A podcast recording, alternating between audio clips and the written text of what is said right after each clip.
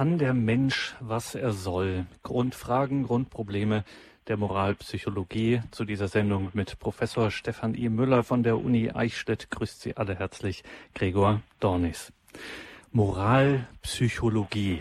Da werden vielleicht einige beim ersten Hören denken, huiuiui, das ist ja mal wieder was ganz Raffiniertes aus dem postmodernen Schatzkästchen akademisch weltfremder Abgehobenheit kann ich Sie zunächst mal beruhigen. Ganz das Gegenteil ist hier der Fall. Gerade bei dem, was man Moralpsychologie nennt, wenn das ins Spiel kommt, da kommt man mit weltfremder Abgehobenheit nämlich gar nicht weiter und die kirchliche Lehrverkündigung und Reflexion moralischer Fragen schon mal gleich gar nicht. Und das ist allemal Grund genug für uns, da einmal in dieser Sendung jemanden danach zu fragen, der sich damit wirklich auskennt, nämlich Professor Stefan Müller. Bis zu seiner Emeritierung im Oktober 2015 hatte er den Lehrstuhl für Moraltheologie in Eichstätt inne unter seinen unzähligen Publikationen sticht ein zweibändiges Grundlagenwerk ins Auge, die Bausteine zur theologischen Ethik, erschienen im Brüstet Verlag Regensburg. Und Band 2 dieser Bausteine zur theologischen Ethik ist gerade in neuer Fassung auf dem Markt und befasst sich eben genau damit Moralpsychologie. Was es damit auf sich hat, darüber werden wir heute mehr hören von Professor Stefan Müller. Mit ihm sind wir nun telefonisch verbunden. Grüße Gott und guten Abend, Professor Müller. Ja, grüß Gott, guten Abend. Professor Müller, Sie sind Jahrgang 1950, im Jahre ja. 1975 zum Priester geweiht worden. Mhm. 1982 wurden Sie promoviert mit einer Arbeit mit dem Titel Personal soziale Entfaltung des Gewissens im Jugendalter. In den 70er Jahren waren Sie an vielfältigen oder an vielen Stellen in der Seelsorge unterwegs und hielten dann ab 1988 Vorlesungen in Moraltheologie in unterschiedlichen Orten. In Mainz, in Erfurt waren vielfach in der Erwachsenenbildung und Weiterbildung tätig. Nach ihrer Habilitation 1996 mit dem bemerkenswerten Titel Krisenethik der Ehe haben Sie dann ab 1999 die Professur für Moraltheologie in Eichstätt übernommen. Aha. Professor Müller, wenn wir heute über dieses Thema sprechen, Moralpsychologie, was ja. erwartet uns da? Was steckt dahinter? Ja, also was erwartet uns? Ähm, ich glaube, äh, es geht hier vor allen Dingen äh, um den Menschen, wie er sich selber erfährt, und zwar vor allen Dingen dann sich erfährt, wenn das Leben Schwierigkeiten macht. Sei es also im Umgang mit sich selber, äh, wenn wir zum Beispiel daran denken, dass wir in der äh, Bundesrepublik 10.000 Menschen haben, die im Jahr sich selber nicht annehmen können und Schluss machen. Äh, was geht da eigentlich in einem Menschen vor? Wie kommt das eigentlich dazu? Ähm, es ist ja in den letzten äh, Monaten sehr stark die ethische Frage hier behandelt worden, aber die psychologische Frage ist eben auch bedeutsam. Was ist denn die Genese dieser Prozess, wie entwickelt sich so etwas, dass der Mensch einen Widerwillen gegen das Leben bekommt? Positiv formuliert, wie kann der Mensch eben sich selber annehmen? Wie kann er Ja sagen zum Leben, auch dann, wenn es durch manche Höhen und Tiefen hindurchgeht? Also in diese Richtung geht das. Also hier wird der Mensch wahrgenommen als der, der er ist und wie er sich erfährt. Und es bezieht sich auch auf die Frage der, des Umgangs miteinander den anderen annehmen können, mit dem anderen in eine lebendige Beziehung hineinkommen. Das ist besonders aktuell, Thema Bischofssynode in Rom, Beziehung zwischen Mann und Frau. Das ist ja ein, ein, ein Grund, eine Grundfrage, wie viele Menschen leiden, tun sich schwer, suchen nach Wegen. Und hier ist diese äh, psychologische, ähm, ähm, dieser psychologische Zugang eine Hilfe, ähm, Schwierigkeiten zu verstehen und ähm, zu forschen und zu fragen, was weiterhelfen kann. Und da haben wir es schon gehört, Professor Müller, was jetzt hier vielleicht in der Vorstellung von Ihnen ein bisschen so am Rande nur kam. Es muss hier nochmal betont werden, Sie sind als Priester auch während Ihrer akademischen Jahre immer sehr aktiv auch in der Seelsorge gewesen. Ähm, Sie sind also ein ausgewiesener Seelsorger. Jetzt stelle ich mir vor, man befasst sich dann, also man ist so richtig mittendrin im Leben und mhm. gleichzeitig führt man diese wissenschaftliche Laufbahn. Und wenn unser einer ganz unbedarft was hört, sowas wie Moraltheologie, dann denkt er, ach du liebe Zeit, das wird schon sowas Ödes, Trockenes, Kopfertes sein. Und trotzdem haben Sie einen Großteil Ihrer Lebenszeit in genau dieses Fach investiert und das haben ja. Sie nicht gemacht wegen des Titels oder der Reputation. Da muss schon mehr Motivation dahinter gesteckt haben. Was ist das Tolle an der Moraltheologie? Was ist daran so schön? Ja, was ist äh, das äh, Tolle? Ich würde jetzt mal so sagen, äh, ich habe, vielleicht darf ich sagen, das Glück gehabt. Ich sage jetzt mal mein, menschlich äh, das Glück gehabt, ähm, einigen Moraltheologen zu begegnen. Und zwar schon in meinem Studium und auch später noch. Das waren einige, die mich sehr überzeugt haben und bei denen ich gelernt habe, dass Moraltheologie nicht einfach sozusagen jetzt sich mit der Frage befasst, was darf ich, was darf ich nicht, ähm, sondern die Frage geht tiefer, was hilft dem Menschen leben? Das ist die Kernfrage eigentlich. Und äh, das ist das Spannende. Ich habe immer äh, das äh, als wohltuend empfunden, wenn Studierende als ähm, Echo auf meine Vorlesung gesagt haben, es kam gelegentlich vor, in ihrer Vorlesung komme ich vor. Also das heißt, es geht in der Moraltheologie um den Menschen. Das, was ihn bewegt, seine Grundfragen. Und diese, eine dieser Grundfragen ist, wie, wie gelingt menschliches Leben? Und dazu dient letztendlich die Moraltheologie, und zwar sowohl was die Fragen, äh, was also sittliche Orientierung anbetrifft, und auch was die Frage anbetrifft, wie das dann gelingen kann, dass man diese äh, sittlichen Orientierungen auch ähm, erkennen und verwirklichen kann. Kann der Mensch, was er soll, Grundfragen, Grundprobleme der Moralpsychologie, darum geht es hier heute in der ja. Credo-Sendung bei Radio Horeb und Radio Maria. Wir hören dazu den Eichstätter Moraltheologen Professor Stefan Müller. Wir freuen uns auf Ihre Ausführungen. Ihnen nun das Wort, Professor Müller. Ja, verehrte Zuhörerinnen und Zuhörer, Moralpsychologie, so könnten wir in einem ersten Zugang sagen, ist der Versuch, gesicherte psychologische Erkenntnisse in das Nachdenken über ethische Fragen einzubeziehen. Die Frage ist, wozu das dient. Um das deutlich zu machen, möchte ich zunächst einmal die Grundfrage der Moraltheologie nennen. Die könnte man so formulieren, darf der Mensch tun, was er tun kann? Darf er tun, was er tun kann? Und wenn ja, warum? Wenn nein, warum nicht? Was ist die Begründung dafür? Ich nannte schon das Beispiel Hand an sich legen. Darf der Mensch tun, was er von seinen Möglichkeiten her könnte? Darf er das tun? Oder ein anderes Beispiel, die In-vitro-Fertilisation. Die medizinisch-technische Entwicklung ist so weit, dass es möglich ist, mit, zwar mit einer geringen Erfolgsquote, aber es ist doch möglich, im Labor ein Kind zu zeugen, das ist medizinisch-technisch möglich. Auch hier die Frage, darf der Mensch tun, was er von seinen Möglichkeiten her kann? Und ganz im Unterschied dazu fragt die Moralpsychologie als Teilbereich der Moraltheologie hier verstanden. Es gibt auch eine Moralpsychologie als psychologische Disziplin. Hier geht es um die Moralpsychologie als Teil der Moraltheologie. Hier ist die Frage, kann der Mensch tun, was er soll? Ist er dazu imstande, das sittlich Gute und Richtige zu erkennen und dann auch die Entscheidung zu treffen und das zu verwirklichen, was er als richtig erkannt hat.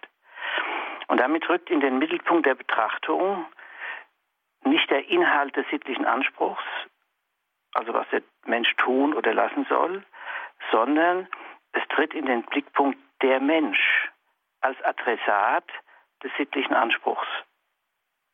Es wird somit gefragt nach der Moralfähigkeit des Menschen, nach seinem sittlichen Können. Dass der Mensch fähig ist, moralisch zu handeln, dass er sittliche Werte erkennen und sich dementsprechend entscheiden kann, ist keine Selbstverständlichkeit.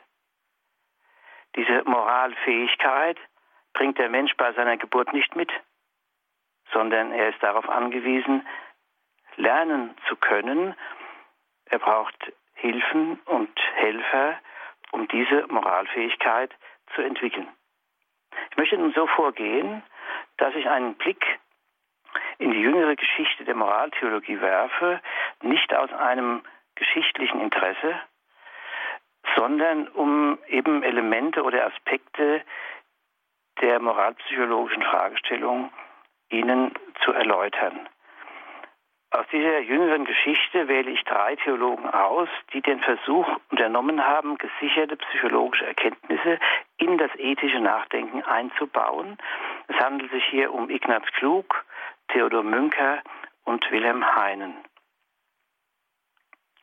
Und indem wir diese moraltheologischen, moralpsychologischen Konzeptionen betrachten, können wir einige Seiten dieser Bemühungen kennenlernen und auch ähm, wahrnehmen, was der Gewinn dieser Bemühung äh, ist. Zunächst zu Ignaz Klug, der am Anfang des 20. Jahrhunderts in Passau gelehrt hat und ein Hauptwerk veröffentlicht hat, 1926, mit dem Titel Die Tiefen der Seele. Sein Hauptanliegen bestand darin, den Menschen wahrzunehmen, nicht nur wie er sein soll, sondern wie er tatsächlich ist. Ihm ging es darum, die Moraltheologie durch die Einbeziehung psychologischer Erkenntnisse in eine größere Nähe zum Menschen hinzuführen.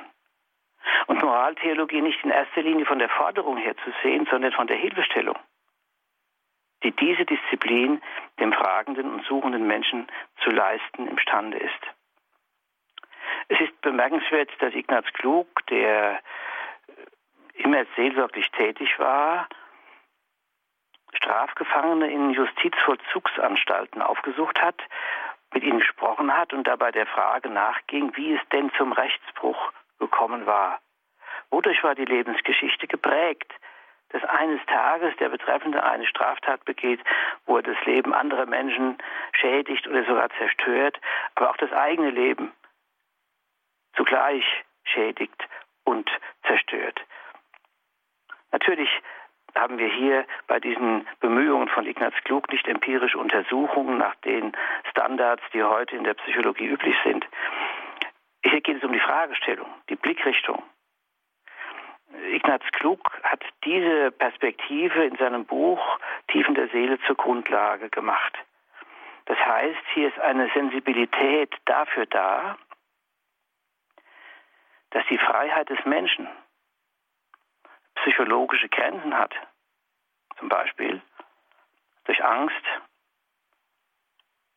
und depressive Gestimmtheit beispielsweise, sodass der Betroffene daran gehindert wird, sittlich richtig und gut zu handeln.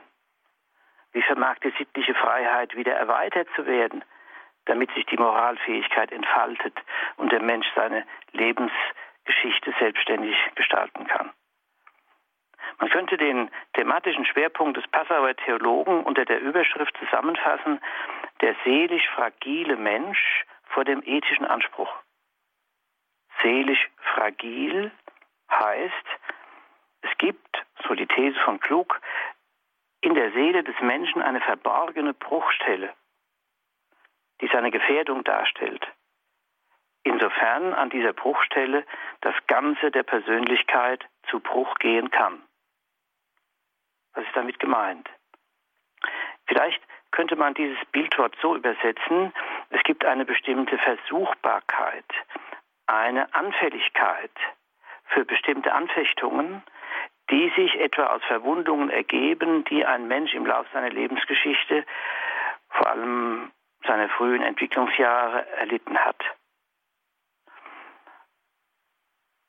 Klug nennt hier eine ganze Palette von Phänomenen. Ich nenne nur ein paar Beispiele, etwa quälende Minderwertigkeitsgefühle oder das Gegenteil, Überwertigkeitsgefühle oder eine Neideinstellung oder Ressentimenthaltung, Kontaktschwierigkeiten und so weiter.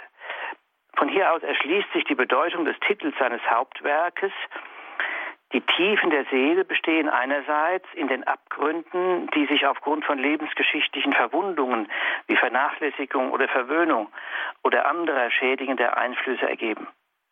Daraus erwächst eben diese bestimmte Form der Versuchbarkeit, die einen Menschen dazu bringen kann, dass er seinen schlechten und schlechtesten Möglichkeiten gleichsam auf den Leim geht oder sich da hinein zu verstricken vermag.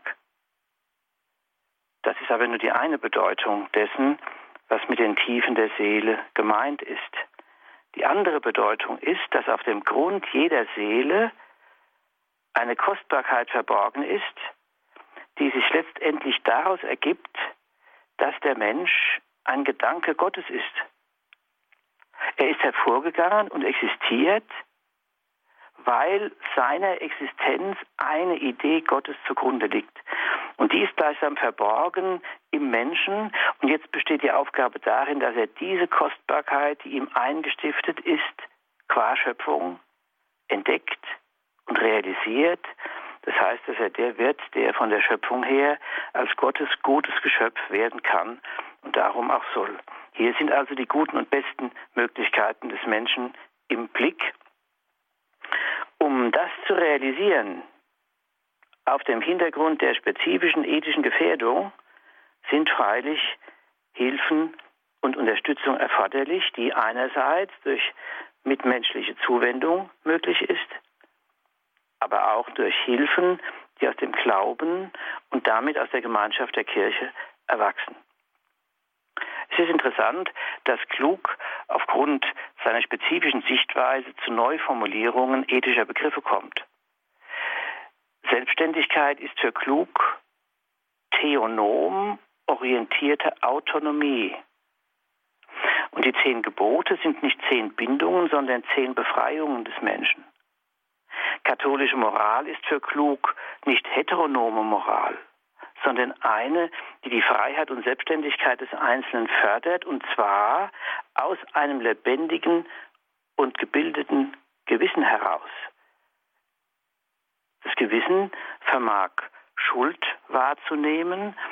Schuld versteht äh, klug nicht einfach als Übertretung von Normen, sondern als das, wie er sagt, nicht geworden sein dessen, was einer hätte werden können und sollen. Und Umkehr, dazu ruft das Gewissen, Umkehr ist Aufbruch aus der bisherigen Verstrickung hin zu dem, was klug das bessere Selbst nennt, die Zielgestalt des menschlichen Werdeprozesses. Und dieses bessere Selbst ist letztendlich die Verwirklichung des Gottesgedankens, der im Menschen verborgen ist und der seine Berufung ausmacht.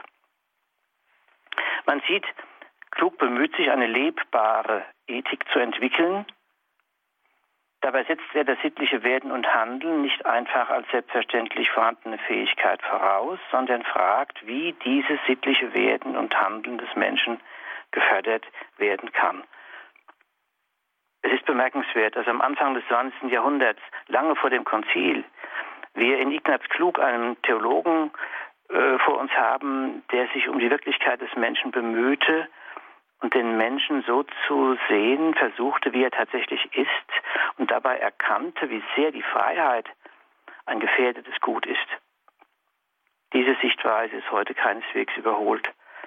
In der Seelsorge begegnen wir nicht selten Menschen, die an dem leiden, was man einen gebrochenen Lebenswillen nennen könnte, wo der Mut zu leben, der Mut zu sich selber, aber auch der Mut zum Du und Wir beeinträchtigt ist weil basale menschliche Fähigkeiten nicht recht zugänglich sind.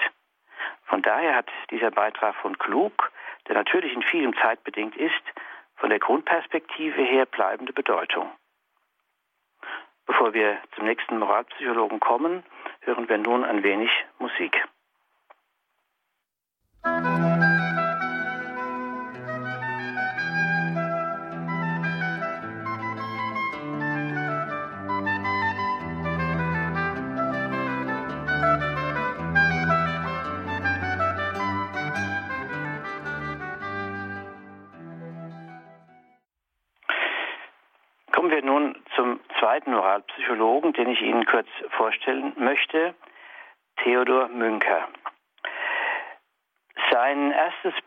befasste sich mit dem psychischen Zwang.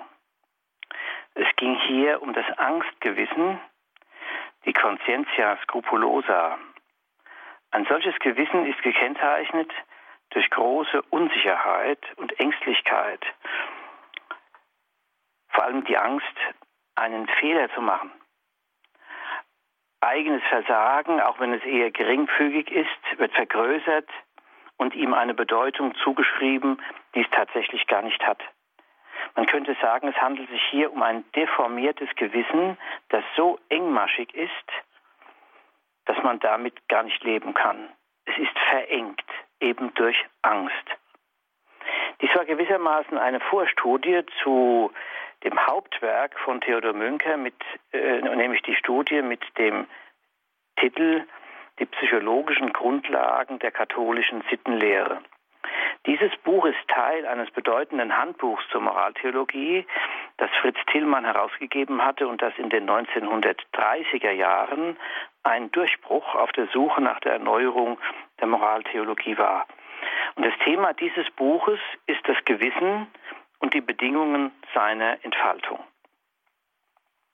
Ausgangspunkt war für Münker die Bemühung, zu einer, wie er sagt, personengemäßen Sittlichkeit zu führen und das Gewissen als Voraussetzung wahrer Sittlichkeit herauszuarbeiten. Eine solche personengemäße Sittlichkeit besteht darin, dass der Mensch unter der Leitung seines Gewissens die Freiheit und Sicherheit zum Eigenstand gewinnt und er, er selbst wird, so wie Gott ihn gemeint hat, also die Freiheit und Sicherheit zum Eigenstand gewinnt mit Hilfe seines Gewissens. Hier klingt schon an, dass die Selbstständigkeit aus dem Gewissen nicht nur vom Denken und vom Willen abhängt, sondern auch wesentlich emotionale Voraussetzungen hat. Münker sieht natürlich auch, dass das Gewissen eng mit dem Glauben zusammenhängt und damit vom Gottesbild, das den Glauben trägt. Wir haben also hier eine psychologische Gewissenslehre vor uns, die anthropologisch, also in einem Menschenbild, fundiert ist. Es sind drei Aufgaben, die Münker der Moralpsychologie zuweist. Erstens beschreibt sie, wie der sittliche Anspruch bewusst und dann verwirklicht wird. Der Blick richtet sich hier auf zwei Elemente der Gewissensfunktion. Einerseits das Wert erfassen und dann die entsprechende sittliche Entscheidung. Zweitens, Münker beschreibt das Gewissen nicht nur, sondern begründet es auch und sagt, das Gewissen hat seinen Ursprung in einer sittlichen Anlage des Menschen. Und diese Anlage besteht in seinem Streben zum Guten. Das Streben zum Guten ist die Tendenz zur Vollendung der menschlichen Anlagen nach Maßgabe des Möglichen. Weil das Gewissen auf einer Anlage beruht, ist es nicht zu erklären aus Lohnerwartung oder Strafangst, sondern es ist eine eigenständige Instanz, die dem Menschen als Geschöpf eingestiftet ist, damit er eine wirksame Orientierungshilfe hat in seinem lebenslangen Werdeprozess, damit er weder sich selber noch den anderen verfehlt, theologisch gesprochen, damit er seine Berufung erkennt im Dienst am Du und Wir und sich in diesem Dienst entfaltet. Diese beiden Aufgaben sind Vorarbeiten für das Hauptanliegen Münkers, die psychologischen, das heißt vor allem die entwicklungsbedingten Voraussetzungen der Gewissensentfaltung zu beschreiben. Also die Frage zu stellen, wie entfaltet sich das Gewissen? Welche Hilfen und Helfer braucht es, um den Menschen wirksam moralfähig werden zu lassen? Und dazu gehören wieder zwei Teilaufgaben. Einmal die Beantwortung der Frage, wodurch diese Entfaltung gestört werden kann. Und zum anderen geht es darum, Wege einer, wie Münker sagt, psychologisch richtigen Gewissensentfaltung aufzuweisen und damit Hilfen zur Prophylaxe und Therapie auch von Fehlentwicklungen ausfindig zu machen. Seine Grundthese lautet, das Streben zum Guten und damit das Erwachen des Gewissens wird primär dadurch geweckt, dass das Kind das Gute erlebt. Von daher ergibt sich die Bedeutung von Beziehungspersonen und Vorbildern für die Gewissensbildung, die durch Argumentation oder Willensappelle nicht zu ersetzen sind. Wörtlich schreibt er, alle durch die Gesellschaft und die Erziehung dem Kind übermittelten Wertungen bleiben tot, bleiben unfruchtbarer Gedächtniskram, wenn sie nicht zu Erlebnissen werden. Das ist ein starkes Wort. Was hier gesagt ist, was er meint, dass eben von der Entwicklung des Menschen her die Werterfahrung die Voraussetzung dafür ist, diese Werte sich aneignen und aus der eigenen Selbstständigkeit heraus für die eigene Lebensgestaltung verbindlich annehmen zu können.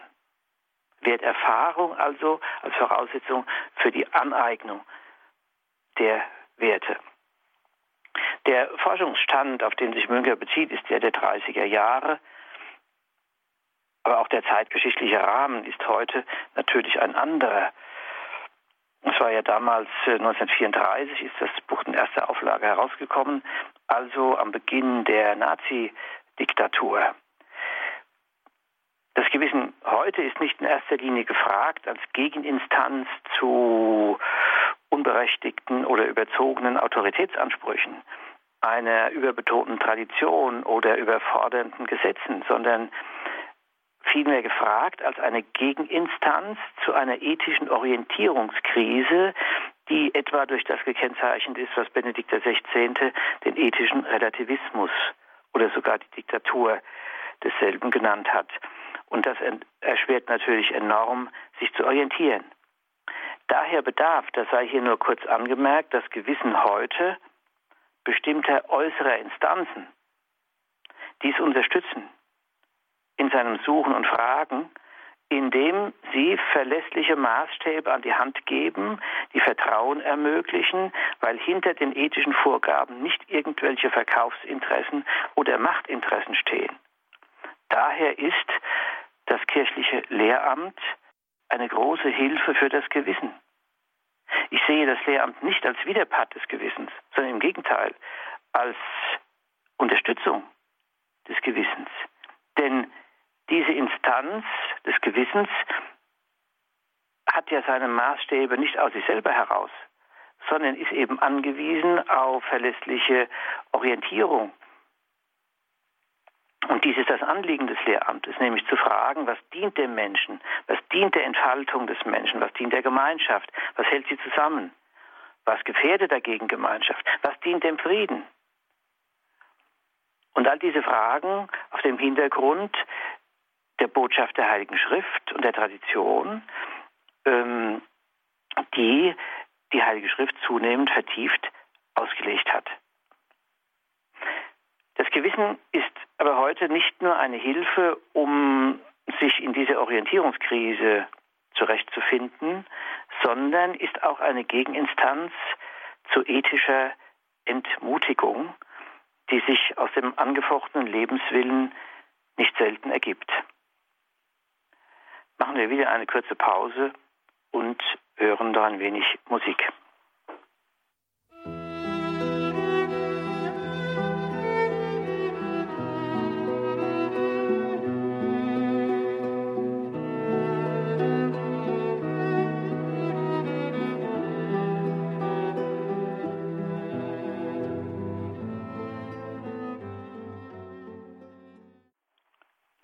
Dritten Theologen, den ich Ihnen nun vorstellen möchte, der eben ähm, moralpsychologisch gearbeitet hat, ist Wilhelm Heinen.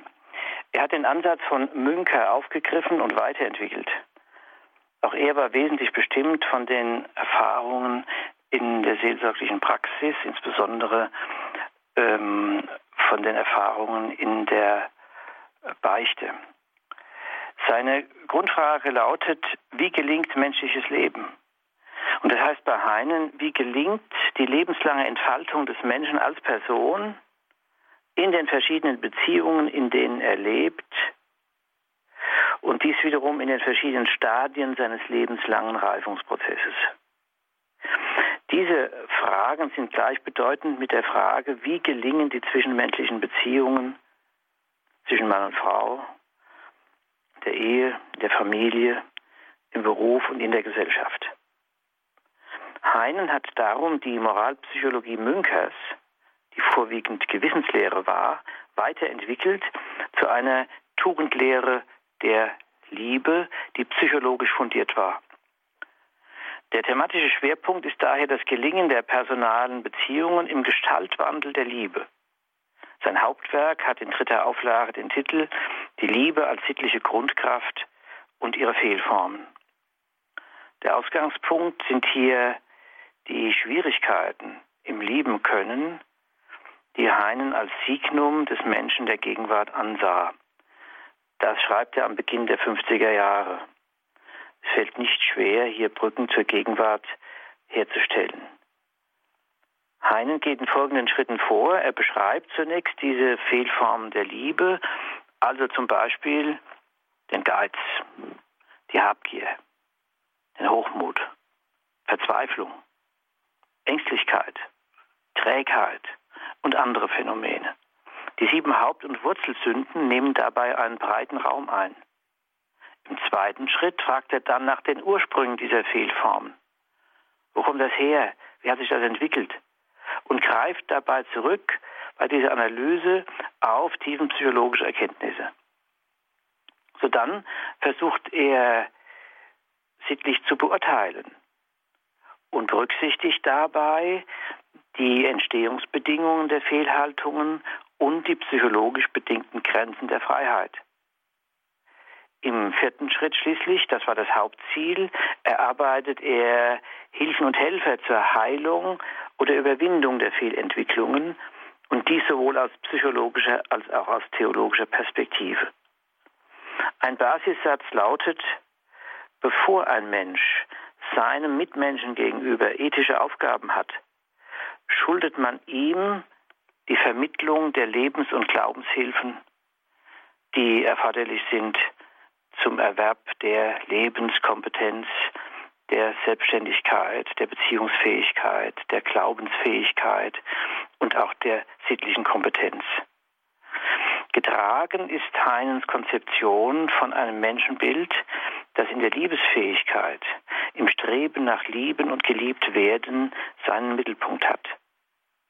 Die leitende Grundüberzeugung lautet, dass eine geordnete Liebe nicht nur hohe therapeutische Bedeutung hat, sondern eine Voraussetzung für gesundes menschliches Leben ist. Wenn hier von der geordneten Liebe die Rede ist, dann ist damit gemeint, dass die Liebe zu Gott an erster Stelle steht und die Liebe zum Menschen nicht eine Überwertigkeit gewinnt, die den Vorrang der Gottesliebe bestreitet. Demzufolge wird der Mensch er selbst, so wie der Schöpfer ihn gemeint hat, wenn er sich liebend entfaltet und sich auf den Gestaltwandel der Liebe in den verschiedenen Stadien der lebenslangen Entfaltung einlässt. Dieser Gestaltwandel der Liebe bedeutet, dass die Entwicklung von der mehr ich-betonten Liebe über die Liebe auf Gegenseitigkeit zur überwiegend schenkenden Liebe geht. Freilich wird dieser Gestaltwandel in den verschiedenen Stadien immer neu zur Aufgabe. Das Gelingen des menschlichen Reifungsprozesses hängt demnach ab vom Wachsen in der Liebe. Theologisch gesehen ist das Lieben des Menschen Antwort auf das zuvor von Gott geliebt worden sein. Von dort her gewinnt das Lieben des Menschen die rechte Orientierung und das letzte Ziel. Mit anderen Worten, die Liebe zu Gott ist das entscheidende Regulativ oder besser noch die Therapie der Selbstliebe und der Nächstenliebe. Wenn man es etwas verkürzt sagen wollte, könnte man es so formulieren, in seinem Hauptwerk weist Wilhelm Heinen auf, wie Glaube, Hoffnung und Liebe, die drei theologischen Grundtugenden, therapeutische, heilende Wirkung haben im Blick auf die sieben Wurzelsünden. Also man könnte sagen, das ist ein, ein Buch, das von der Deformierung des Menschlichen den Weg sucht zu einer Erneuerung des Menschlichen und Wege und Mittel aufzeigt, wie das möglich sein kann. Einen legt dabei einen Schwerpunkt auf die Frage, wie sich diese Tugenden entfalten die entscheidenden Hilfen im Lernen und in der Entfaltung und Wandlung der Liebe, aber auch des Glaubens und der Hoffnung ist der Mitmensch und damit du und wir Beziehungen, die nicht durch rationale Argumentation und sittliche Willensanstrengung ersetzt werden können. Auch hier formuliert er wieder einen Basissatz, der lautet, Begegnungen mit dem Du stehen am Anfang des Lebens und sind seine Grundlage. Die Begegnungen mit dem eigenen Selbst orientieren sich an den Beziehungen zum Du und Wir. Über die Beziehungen zum menschlichen Du wird die Begegnung mit dem Ur-Du Gottes möglich und entfaltet sich. Man könnte so sagen, der Mensch ist der Weg, über den Gott den Menschen liebt. Und dass der Mensch der Weg ist, über den die Liebe zu Gott gelebt wird. Es ergibt sich von hier von selbst, dass die Frage nach der Ehe, nach dem Weg dorthin, die Vorbereitung auf die Ehe, die Begleitung in der Ehe, die Gestaltung des Familienlebens einen breiten Raum in den Veröffentlichungen von Wilhelm Heinen nehmen. Ein besonderes Augenmerk hat er immer wieder auf die Frage gerichtet, wie sich die Partner- und Ehefähigkeit entfaltet, aber auch wie sich die Elternfähigkeit entfaltet. Also diese Fähigkeit, jene überwiegend schenkende Liebe zu entwickeln, die Elternliebe kennzeichnet. Wie können diese Fähigkeiten gefördert werden? Wie können sie, wenn sie versiegt sind, wieder neu erwachen, neu geweckt werden, sich neu orientieren und neu lebendig werden? Wilhelm Heinen hat mit der Frage nach dem Wie des Gelingens der personalsozialen Entfaltung des Menschen die dialogische Dimension dieses Werteprozesses betont und herausgearbeitet, dass diese Thematik auch heute von hoher Aktualität ist, bedarf keiner weiteren Begründung. Wenn wir nun das Ganze zusammenfassen und zum Schluss einige abschließende Thesen formulieren, dann wäre Folgendes zu sagen. Die drei Moralpsychologen haben Konzeptionen entwickelt, die, was die Fragestellung, die Themen und die Perspektiven anbetrifft, von bleibender Aktualität sind. Durch die Einbeziehung von gesicherten psychologischen Erkenntnissen können die ethischen Aussagen präziser, hilfreicher, unterstützender, genauer eingehend auf die Grundfragen der Menschen dargestellt werden. Das gilt für die Frage nach den Bedingungen der Gewissensentfaltung, das gilt für die Frage, wie sich Tugenden entwickeln, das gilt auch ganz besonders für die Frage, wie das Miteinander und Füreinander von Mann und Frau in der Ehe, das Miteinander und Füreinander in der Familie sich entfalten, wie es gefördert, wie es unterstützt werden kann, wie die Liebe lebendig bleiben kann zwischen Mann und Frau oder wenn sie eingeschlafen ist, wie sie neu entfacht werden kann. Wichtig ist auch die Frage, wie kommen Krisen in der Beziehung zwischen Mann und Frau zustande? zwischen Eltern und Kindern? Woher kommen sie? Wie lassen sich diese Krisen verarbeiten? Wie kann eine Krise tatsächlich zur Chance werden? Hier sind Entwürfe einer Krisenethik dienlich, die durchaus weiterhelfen können. Bei all diesen Lebensthemen und Entwicklungsthemen kommt es auf das sittliche Können und seine Entfaltung an, das vor allem zwei zentrale Komponenten hat, wie wir gesehen haben, nämlich das Gewissen. Es ist die Fähigkeit, den sittlichen Anspruch in der konkreten Situation zu erkennen und sich entsprechend dieser Erkenntnis zu entscheiden. Damit das Gewissen dazu in der Lage ist, bedarf es der Bildung. Und unter solcher Voraussetzung kann das Gewissen zur tragenden Instanz der Selbstständigkeit des Menschen werden. Die zweite Komponente des sittlichen Könnens ist das Gemüt als Bindungsfähigkeit. Dazu gehört die Fähigkeit, sich einzufühlen und mitzufühlen. Dies zeigt die Bedeutung der Emotionalität, die für das sittliche Werden und Handeln grundlegend ist. Denken wir auch an das Vertrauen. Das Vertrauen können ist die Brücke zwischen Menschen, über die hinweg Wertvermittlung geschieht. Ohne Vertrauen kann sich öffnen und von daher letztlich auch keine Wertvermittlung. Das Gemüt ist das Ziel emotionaler Bildung. Und emotionale Bildung ist die Grundlage der Beziehungsfähigkeit des Menschen. Ist das, was man früher Herzensbildung genannt hat. Diese Elemente oder Komponenten des sittlichen Könnens sind in eine Wachstumsgeschichte hineingestellt, die in den einzelnen Stadien des Lebens entsprechende Unterstützung und Hilfen benötigt. Freilich darf nicht der Beitrag übersehen werden, den der Einzelne selber zur Kultivierung seines sittlichen Könnens, seines Gewissens und Gemütes beisteuern kann. Sittliches Können ist nun aber auch aus theologischer Perspektive zu betrachten. Aus dem Glauben erwächst dem sittlichen Können assistierende Unterstützung. Das, was wir das Geheimnis der Gnade nennen, meint die Hilfe, die durch die Zuwendung Gottes dem Menschen zugedacht ist und zukommt. Diese Zuwendung Gottes hat ihren unüberbietbaren Höhepunkt im Geheimnis der Inkarnation. Gott ist Mensch geworden. Das heißt, dass in Jesus Christus Gott selber auf diese Erde gekommen ist, um den Weg des Menschen zu gehen. Und zwar von Anfang an bis zum Ende. Jesus hat das gelebt, durchlebt und auch durchlitten, was Menschsein heißt. Und er hat auch, um als Mensch sich entfalten Hilfen erfahren, die ihm diese Entfaltung ermöglicht haben.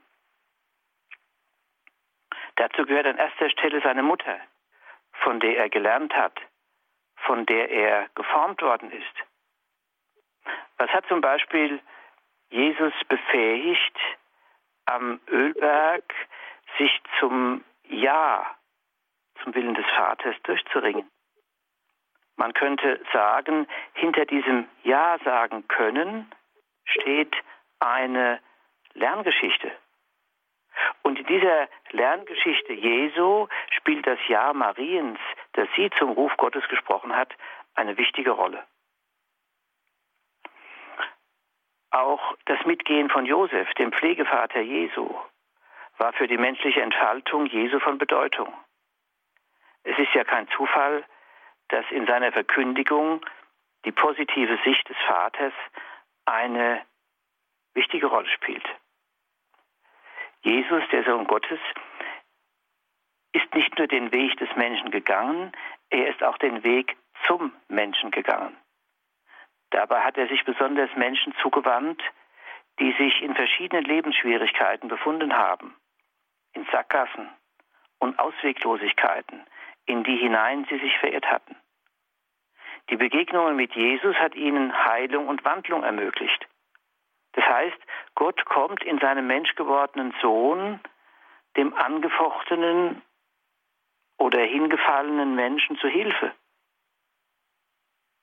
Auf dem Weg ihrer eigenen Menschwerdung, indem sich da Begegnung ereignet und aus dieser Begegnung Beziehung erwächst und diese Beziehung Grundlage wird für das sich entfalten, sich wandeln und reifen des Menschen. Bemerkenswerterweise bedurfte es eines Vorläufers und Wegbereiters, um die Menschen auf diese heilvolle Begegnung mit Jesus vorzubereiten. Von dem heißt es in einem der letzten Sätze des Alten Testamentes und in einem der ersten Sätze des Neuen Testamentes. Er, gemeint ist Johannes, wird dem Herrn vorangehen, um das Herz der Väter den Kindern und das Herz der Kinder den Vätern zuzuwenden und so das Volk für den Herrn bereit zu machen. Was für ein Wort. Mitmenschliche Begegnungen, wo also Menschen einander das Herz zuwenden, bereiten den Weg zur Begegnung mit dem Sohn Gottes, dessen Sendung es war, den Menschen die Liebe Gottes nahezubringen. Das heißt, kurz gesagt, durch Begegnungen mit Menschen zur Begegnung mit Gott. Und die Begegnung mit Gott als Ermöglichung neuer Begegnung von Mensch zu Mensch. Und damit wäre zugleich Wesentliches von dem gesagt, was die Sendung der Kirche ist.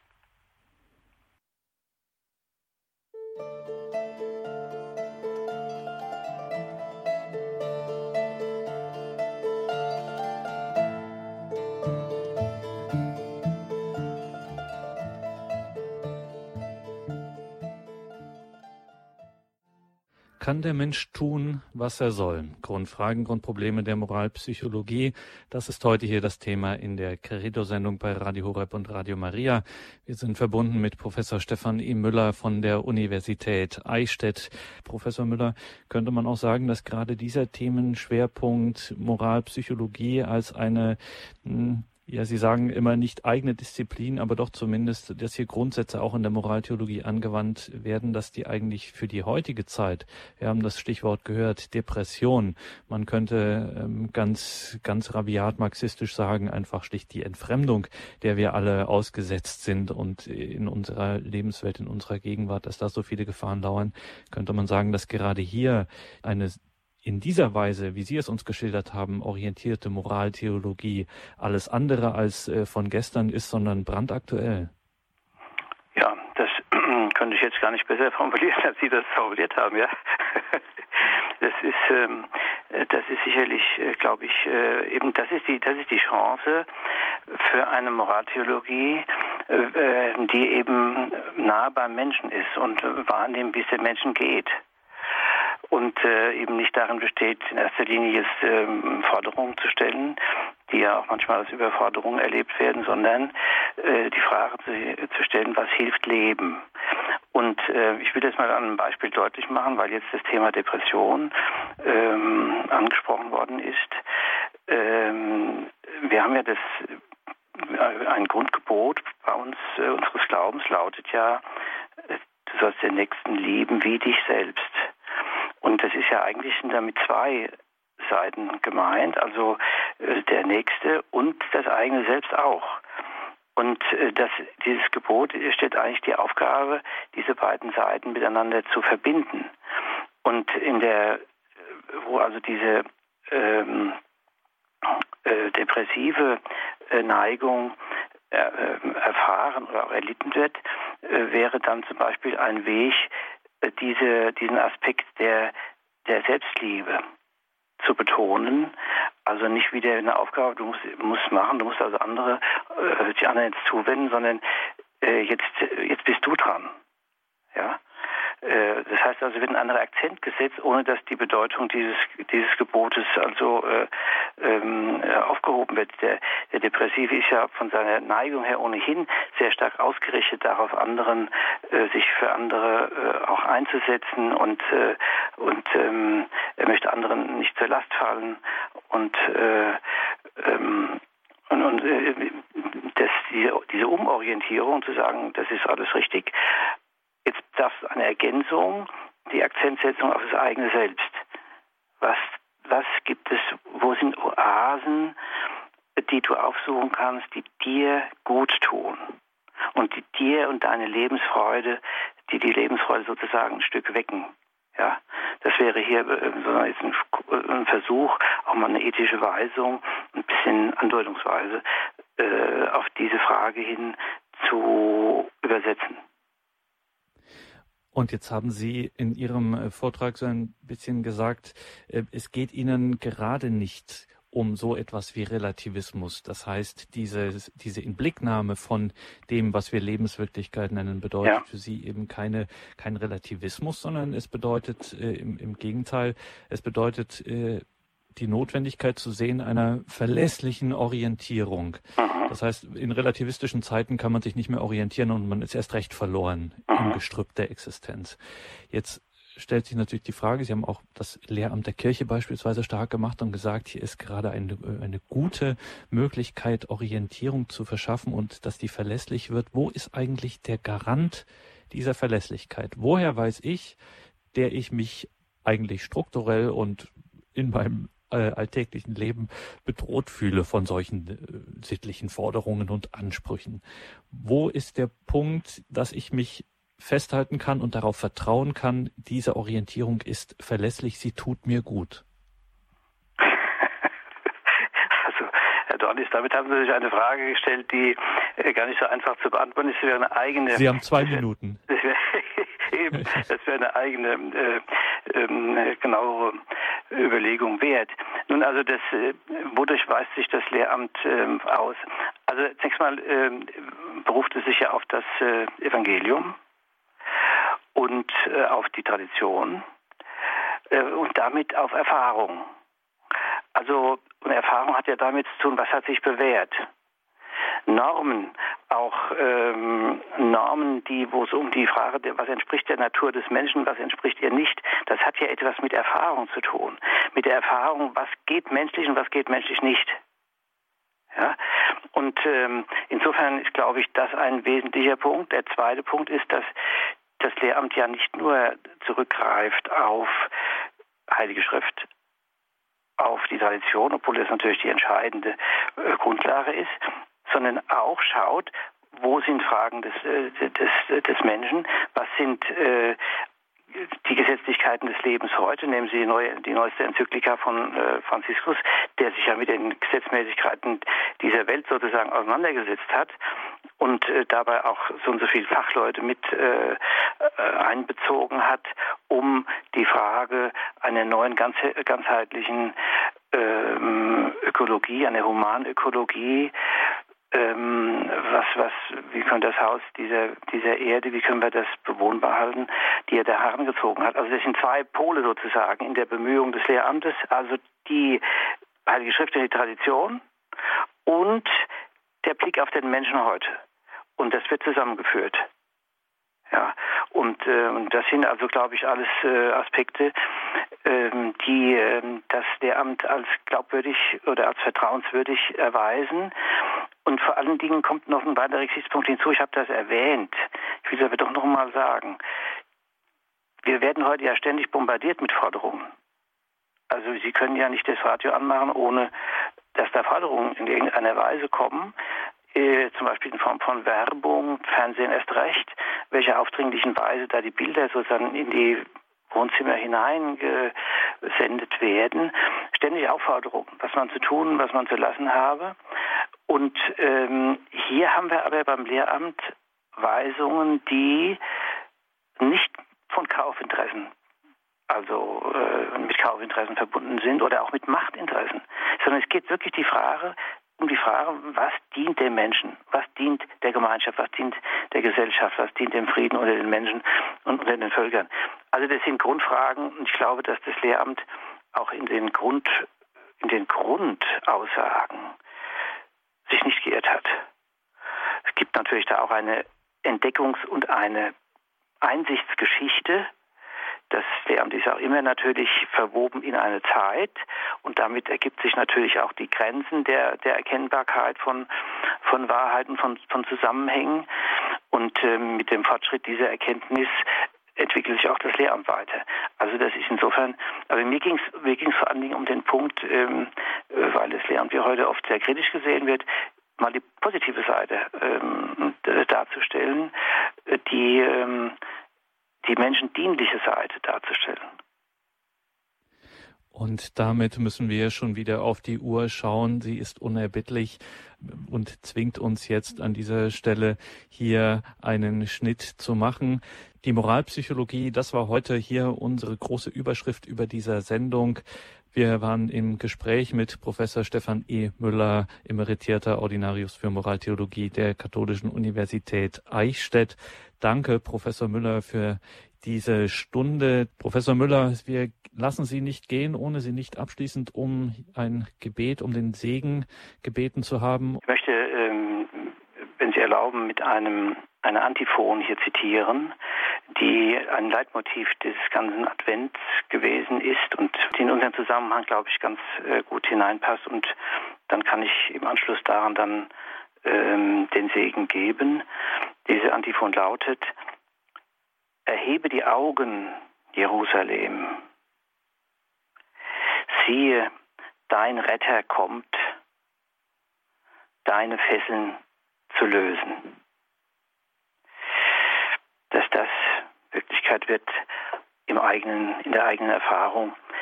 Das ist Inhalt unseres Gebets und das wünsche ich Ihnen, liebe Hörerinnen und Hörer, der Herr sei mit euch. Und mit deinem Geiste.